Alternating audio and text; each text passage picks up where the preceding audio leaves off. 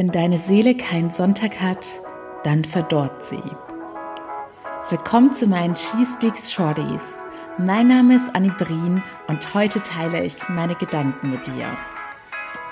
Einen wunderschönen Sonntag wünsche ich euch.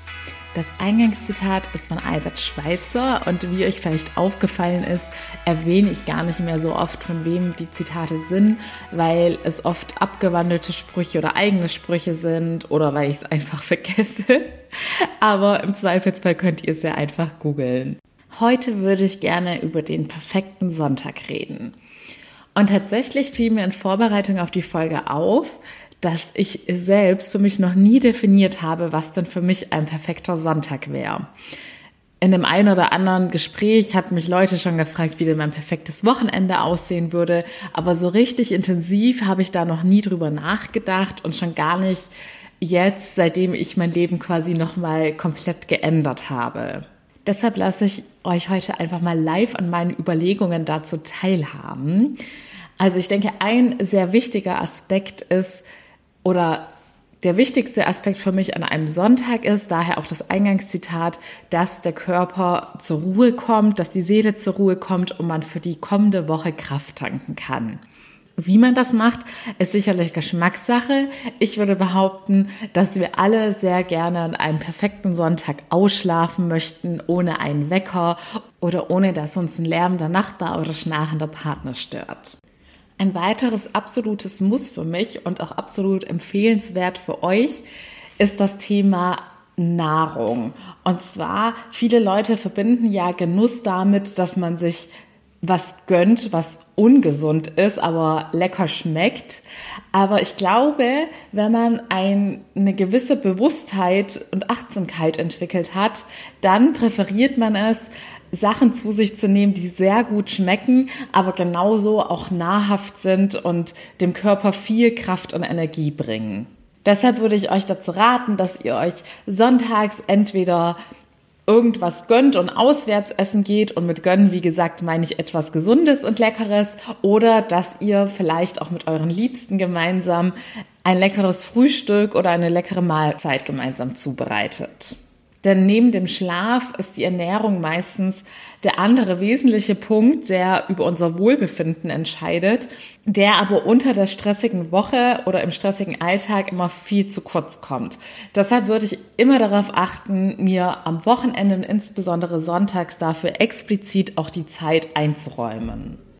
Und mein drittes Must-Have, um sicherzustellen, dass ich wieder motiviert und voller Energie dann in die kommende Woche starten kann, ist das Thema Selbstreflexion. Und das kann man auch auf verschiedene Arten und Weisen machen. Also man kann zum Beispiel, wenn man es mit sozialen Kontakten verbinden möchte, weil meistens hat man ja auch nur am Wochenende dafür dann Zeit, kann man beim Spaziergang mit einem guten Freund die vergangene Woche reflektieren und auch darüber reden, was die kommende Woche ansteht, was man erreichen möchte oder vielleicht auch verbessern und anders machen möchte, was man Thema vom Freitag, aus seinen Fehlern der letzten Woche lernen kann. All sowas kann man ja locker in ein Gespräch einfließen lassen und daraus dann für sich selbst die ganzen Learnings mitnehmen. Und zusätzlich dazu natürlich auch noch eine Fremdmeinung hören. Man kann es aber auch für sich selbst bei einem Spaziergang machen, wenn man nebenher nett Musik hört oder vielleicht auch einfach nur der Natur lauscht oder Ihr nehmt euch einfach ein leeres Blatt Papier und schreibt drauf los, was euch durch den Kopf geht.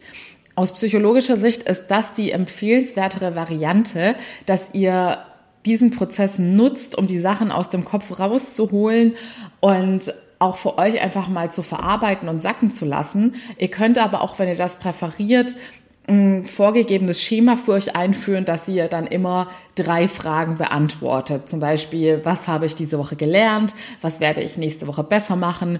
Da ist eurer Fantasie keine Grenzen gesetzt. Und um jetzt den Kreis zu schließen, ich habe euch ja jetzt einfach mal gesagt, welche drei Punkte für mich wichtig sind, beziehungsweise Kraftquellen an einem Sonntag sind. Aber Aufforderung an euch, überlegt doch mal, wie sieht euer perfekter Sonntag aus? Und wann hattet ihr zuletzt solch einen Tag? Und was hält euch davon ab, jeden Sonntag so zu gestalten oder zumindest den kommenden Sonntag? Denn vor allem durch meinen Job bekomme ich mit, dass viel zu viele sich immer von diesen Alltagsstress und der Hektik einfach nur fremdbestimmt leiten lassen und viel zu selten sich selbst fragen, was sie sich wünschen und was ihnen noch fehlt, um ihren Wunsch zu erreichen. Ich habe euch ja bereits gestanden, dass ich sozusagen auch diesen Fehler begangen habe, aber ich muss auch dazu sagen, ich hatte mich zwar nicht aktiv damit auseinandergesetzt, aber dadurch, dass ich im vergangenen Jahr sowieso mein komplettes Leben neu gestaltet habe, war das dann sozusagen auch schon mit beinhaltet, dass ich seither auch die Tage aktiv so gestalte, wie ich es mir wünsche. Um ein Bewusstsein dafür zu entwickeln, empfiehlt es sich bei den kleinen Dingen im Leben anzufangen.